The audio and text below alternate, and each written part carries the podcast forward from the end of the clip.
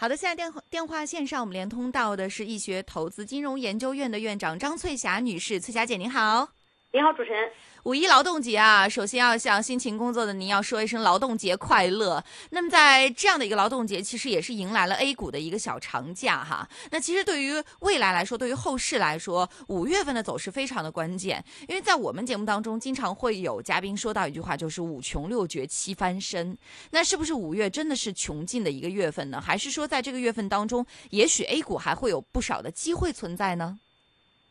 呃，我觉得五穷六绝七翻身确确实实是一个股市俗语，但是呢，我们大家要去真正意义上去梳理一下过去几年的一个五一节前后的一个股指运行，其实还不一定是这个五穷的一个阶段，因为在二零一五年五一节后，我们大家看到上证指数是节后砸出了一个黄金坑，然后连涨一个来月，创下了一个历史新高。那那个时候呢，股指涨了大约是一千零五十四点。那么在二零一六年五一节后的时候，我们也可以看到。它基本上是属于这个惯性探底之后，在整体后边是涨了四百六十个点，应该也是属于阶段性行情不断上涨、震荡走高的一种演绎。那你如果再看一下二零一七年五一节后，那我们可以很轻易看到，也是在这个五一前后，然后构构筑了一个技术双底之后，然后展开了三百九十五点的一个行情攻击。那么整个六月份基本上上涨的驱动力是非常强的一种态势。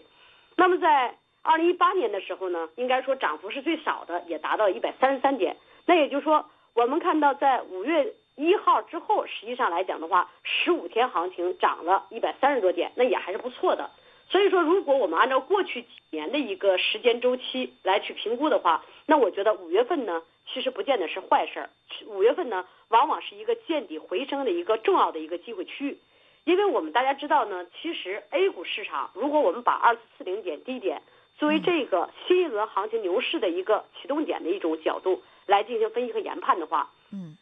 那我们可以很清晰看到，过去连续十三周的单边上涨行情遇阻重要均线和颈线，主动性的进行连续四周的一个技术回档。那我觉得 A、B、C 调整了，在沪指而言的话，它已经达到了重要的中期的 S 线以及上升趋势线的三千点附近区域。那这个位置呢，应该是属于多空之间激烈争夺的一个时间窗口。那么，在整个这四月份的冲高回落的一种盘面演绎来看的话，其实它是有一些因素导致了股指的冲高回落，但是更多的我觉得还是属于一个情绪面、技术面的一个遇阻回落，也是属于正常连续上涨之后的主动性修整。那么在这期间呢，当然也掺杂着一些这个扰动因素，比如说这个现在的一个这个管理层对于 IPO 审核公汇率这块儿明显是这个比例提升的一种态势。那么另外一点呢，港资北上资金这块规模性流出大约有二百亿左右，然后呢，这个北上资金这块好像貌似因为这个场外配资这个杠杆率比较高，然后进行了这个监管核查，出现这么一个问题。那同时呢，还有一些这个重要的信息因素就是在于什么呢？二零一八年年报的披露以及二零一九年一季报的披露周期，基本上都是在四月底这个收官之战。那么在这个收官的一个阶段背景下，我们看到。这个从沪市这个单边的一个角度来看的话，我们看到一千四百多家公司有九成是盈利的，但是呢，这个期间有一些上市公司是明显的出现了业绩暴雷的一个风险。那么这些业绩暴雷股出现了连续的杀跌冲击，甚至还有一些业绩增速大幅下滑，或者是出现了大幅亏损，甚至还有一些被 ST 有退市风险警示公告的，甚至还有一些其他的重大的财务造假事件等等。那么这些扰动因素呢，确确实实是给我们在整个四月份来讲的话，这个带来了一些阴霾，然后呢，形成了资金规模性流出的一种走势。而且呢，从指数运行来看的话，也是罕见的出现了六连阴的一种技术杀跌。嗯。但是在四月三十号最后一天的收官之战的时候，我们看到，随着这些风险释放和这个风险出清，实际上我们看到，在今天，呃，在整个四月三十号最后一天，表现出非常明显的。众多的行业细分指数涨幅超过百分之一，而且资金规模性出现了净回流的一种操作。那么从整个板块方面，我们看到农林牧渔、公共交通、化纤、船舶运输服务、化工、供气供热、广告包装、交通设施，包括这个纺织服饰、多元金融等板块来讲的话，基本上是全线的震荡走高。那么形成了对于指数的一个正向做多驱动，而且也一举逆转了之前的弱势走势。这种盘口呢，应该是明显是多头资金回流的一种有利指数企稳回升的一种积极的一种盘口。而且在多空档比当中，我们看到六十六家上市公司封死涨停，大涨超过百分之九；二百四十三家个股呢涨幅超过百分之五；应该说从这些主线热点板块不断踊跃、做多驱动力的一种角度来看的话，较之前几日恐慌杀跌盘不断涌出的一种情况，应该是明显改善的，也基本上佐证了四月份消息面利空充分释放和风险出清以后，五月份在这种普涨行情背景下，这个应该是有希望在这个节后演绎开门红的概率应该是比较大的。嗯，那么从这个目前的一些这个基本数据情况来看的话，然后我们再按照牛熊市的历史规律，我们知道机会都是跌出来的，风险反之是涨出来的。嗯，那么在熊市阶段跌的多了，应该会有反弹；那么在牛市阶段呢，涨了多了，也应该会有主动性的技术调整。只要是技术调整没有真正意义上改变或者是动摇上市趋势的一种上升趋势的一种根基，那我觉得就没有问题。那么从历史性的波动规律来进行当前市场的分析和研判，那我觉得当前这一波的二四四零点底部的回升行情是具有政策面、基本面、资金面和技术面的共振因素的，应该是很清晰的牛市初期阶段的行情特征。因为我们看一下，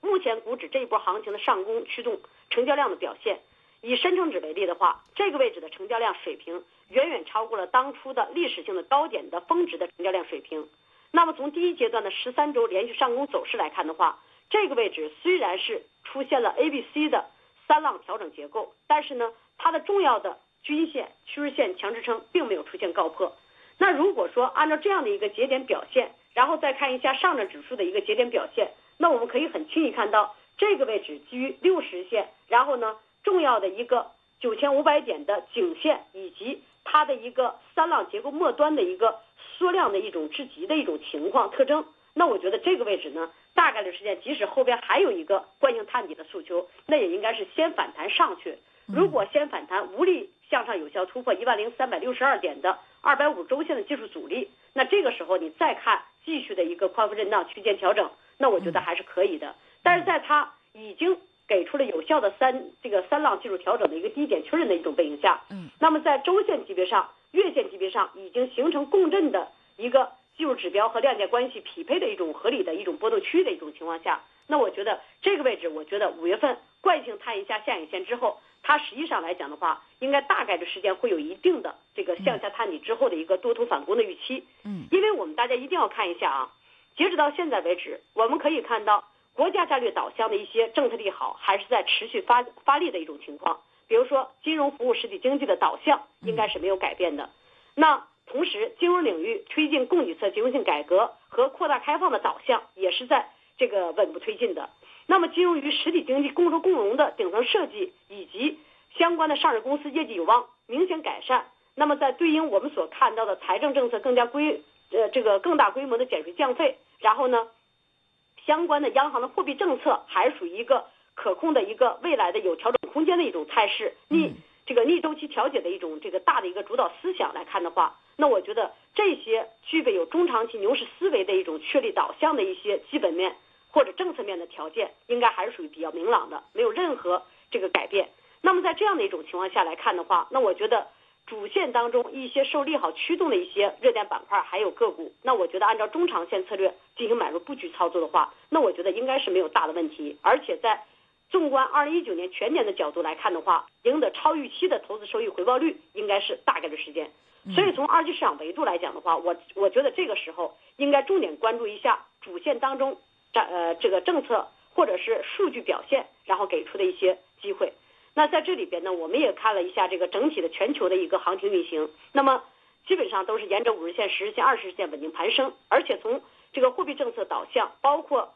大家对于政这个这个整个经济的一个推动的这个力度加强的一种维度和资金的一种这个释放情况来看，应该还属于这个保持扩张的一种态势。嗯，那么再结合四月份刚刚公布的 PMI 数据来看的话，它虽然是比上月回落了零点四个百分点，但是呢，它的一个继续保持在扩张区间的一种情况，应该还是属于有利于二季度行情继续的一个维稳上行的。嗯，那么从这个。非制造业商务活动指数百分之五十四点三的一个水平来看，也应该是比四月份呃比三月份回落了零点五个百分点，但是也仍然处于一个较高的扩张区间。那么这样的一个总体较快增长态势并没有改变的一种背景下，那实际上我们看到一些确定性的一些会议主题、投资机会应该是有希望在五月份给出的。比如说，首届世界半导体大会在五月十七号到十九号南宁召开。嗯，那么这个会议呢，是围绕全球半导体市场与应用趋势、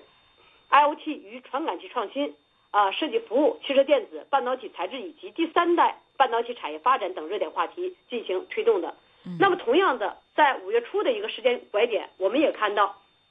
还有重要的会议，比如说非常重要的一个第二届数字中国建设峰会，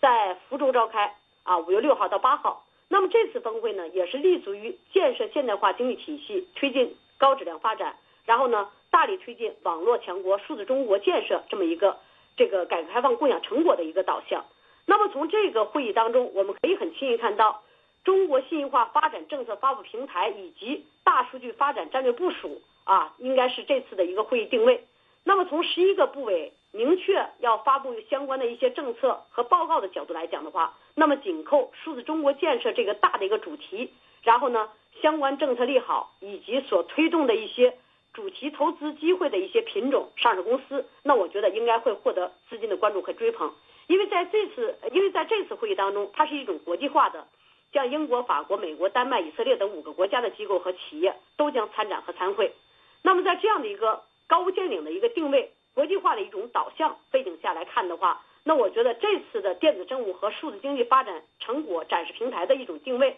以及这个新形势、新热点，然后呢，数字中国建设发展成果的这么一个大的一个导向，应该是有利于相关核心上市公司获得很好的一种这个未来的远景预期的推动的。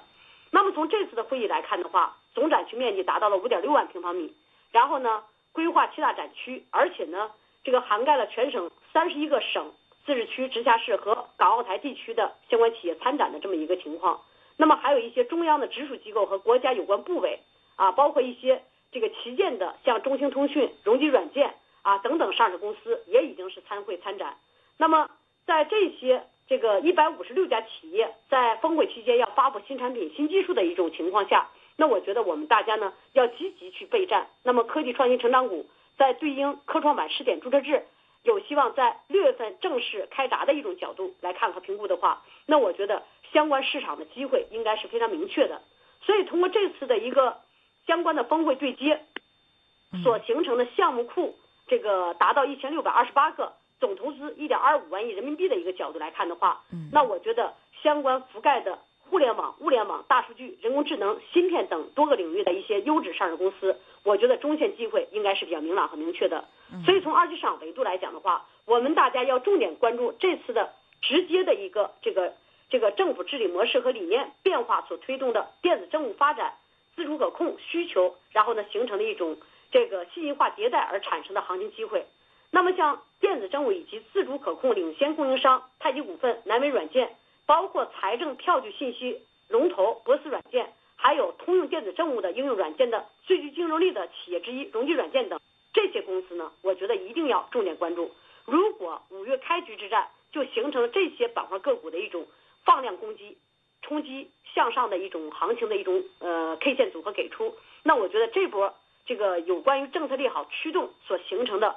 这个主升浪攻击行情就大概率事件给出。那另外一点呢，像我们所看到一些。这个重要的一些这个类似于合众思壮啊、汉德信息啊、中兴通讯、呃信维通信，包括富春股份以及顺乐电子啊，还有星网、瑞捷等等代表公司。那么它作为五 G 啊相关供应商来讲的话，我觉得未来来讲的话，也应该是属于非常明确的政策利好驱动的一种领域方向。那么在这些大领域的相关板块和个股，再加上在这轮调整期间，科技创新成长股这个已经充分的风险释放。应该说，从节点位置来讲的话，应该是属于安全边际区的一种这个运行。所以从大的领域来讲的话，我觉得这次的一个技术调整下来的一个低点机会，那么锁定这些这个战略导向非常明确的科技创新成长股来讲的话，那我觉得应该是机会大于风险的。嗯。刚刚也说到了五月份的开头，呃，也许就是可能会在技术上出现一定的这种调整，但是也其实不用过于担心。而且崔佳姐也是从很多个板块上告诉我们，五月份有很多的 A 股的投资机会存在啊。那如果说针对于港股而言的话，我们也知道五一长假，港股其实就明天休市一天，接下来还是正常的去，呃，股市是正常的开市的一个情况。那之前我们就有嘉宾说到了，说，呃，港股目前看来也可能是在高台整。固的过程当中。那么五穷有可能会体现在港股当中，比如说五月份，可能大家看到这种赚钱效应并没有那么的强哈，可能只是说在这儿我们更多的做埋伏，也许到六月份到七月份会有更好的收获。那这样的一个观点，您认同吗？您觉得说对于港股而言，五月份的投资机会也许会在哪些板块呢？会不会跟 A 股相同？比如说集中在像五 G 啊等等刚刚您说到这些板块当中呢？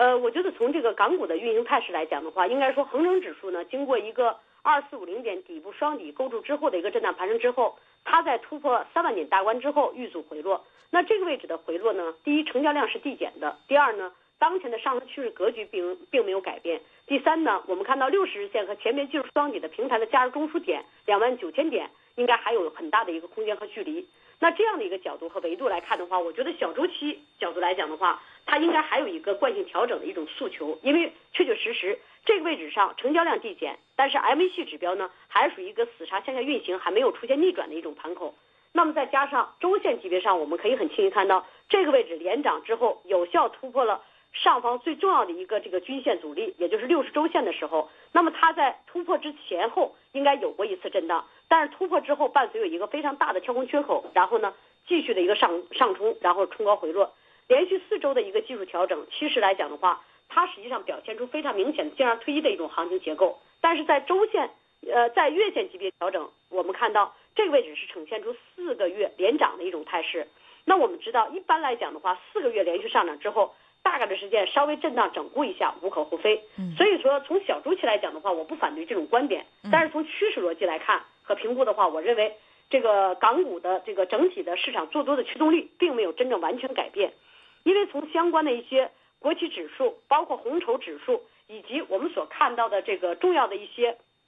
这个房地产指数，以及这个中小型这个相关这个指数的一个运行图表来看的话。基本上都是属于跟随这个恒生指数的一个惯性的调整，部分指数呢已经是属于三浪调整末端，然后呢已经达到了重要的均线支撑位置。那么也有部分指数呢，它可能还是需要一点时间，然后呢再进行区间震荡。但是呢，像消费指数，包括我们看到一些这个基建运输指数，包括一些这个科技创新成长类型的一些指数运行，基本上来讲的话，应该还算是属于一个这个区间震荡的一种走势。比如说像。恒生的互联网科技指数来讲的话，它就属于一个微型反转底部向上突破颈线三千六百点之后的一个区间震荡。那么前低点的三千四和六十日线的强支撑点，基本上应该是有一定的防御能力的。那么在周线以及月线级别图表来看的话，虽然也经历过了四个月的调整，但是呢，从整个行业指数，包括全球五 G 通信设备。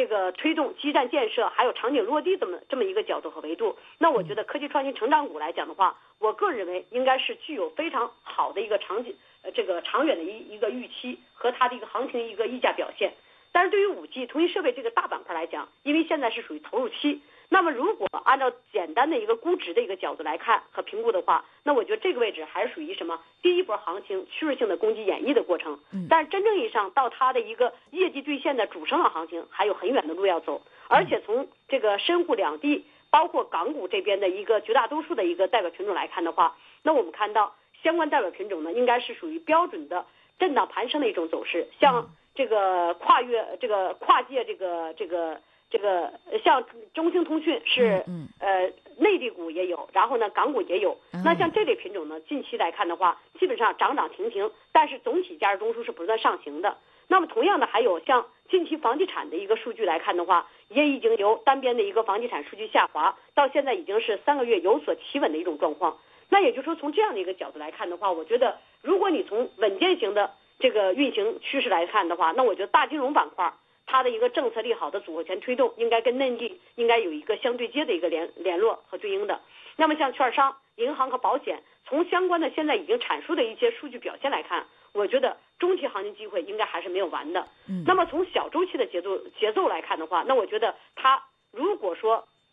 给出非常明显的一个技术的再向下探底的一个动作，那我觉得三大金融板块当中，你优选一些头部的一些这个。好，头部的一些这个优质公司，然后进行呃跌幅到位的一种背景下的逢低买入，那我觉得应该会有一个非常稳稳健的一个投资收益回报率的。嗯，那另外一点呢，像科技创新成长股序列来讲的话，从指数运行维度，我们看到主板指数这个相关五 G 啊、通信设备啊、软件服务啊。包括这个元器件、这个集成电路，包括相关的一些人工智能等指数来讲的话，包括芯片这个指数，基本上都属于一浪上攻结构完成之后的二浪区间震荡。那么二浪调整现在都已经在 C 浪的一个杀跌末端位置。那如果对应这个港股的一个运行，我觉得基本上节奏差不了太多。那如果这样的一种情况和角度来看和评估的话，只要大家不过度追涨那些已经高高在上的翻十倍的个股，然后呢是按照一个小周期的维度或者中期的维度，然后进行这个非常明确的一个底部企稳的一个逢低买入，按照我们所说刚才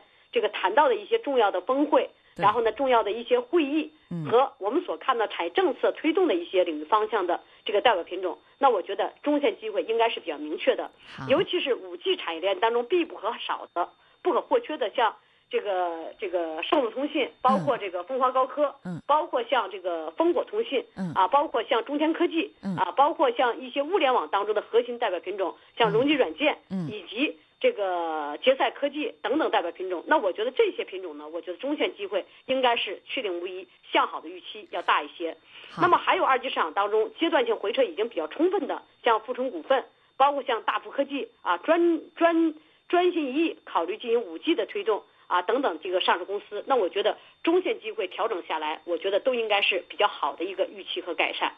那么同时呢，二级市场当中还有一些券商类的上市公司，那我觉得大家呢也可以逢低布局。那么在整体的这个粤港澳大湾区一体化的一种推动背景下，那么相相关的广州呃附近的一些上市公司，像什么天泽信息啊，刚才我们所说的这个决赛科技啊。啊，包括这个凤凰高科等代表品种，那实际上来讲的话，我觉得在这样的一个北上资金可以这个跨界流动的一种背景下，那我觉得你进行这个逢低买入布局操作的话，无所谓你是在这个港股这边还是在 A 股这边，但只要你把握住主要的这个操作方向，然后也也同时把握的是这些这个国际和国内确定性行业龙头的一些优质上市公司，而且是属于相对。跌幅比较大、位置比较低的一些公司，那我觉得就应该是可以大胆进行逢低参与。好，谢谢翠雅姐给我们带来的分析，我们也期待您下次能够再给我们对于 A 股和港股做一个如此详细的分析啊！再一次祝您五一劳动节快乐，谢谢，拜拜。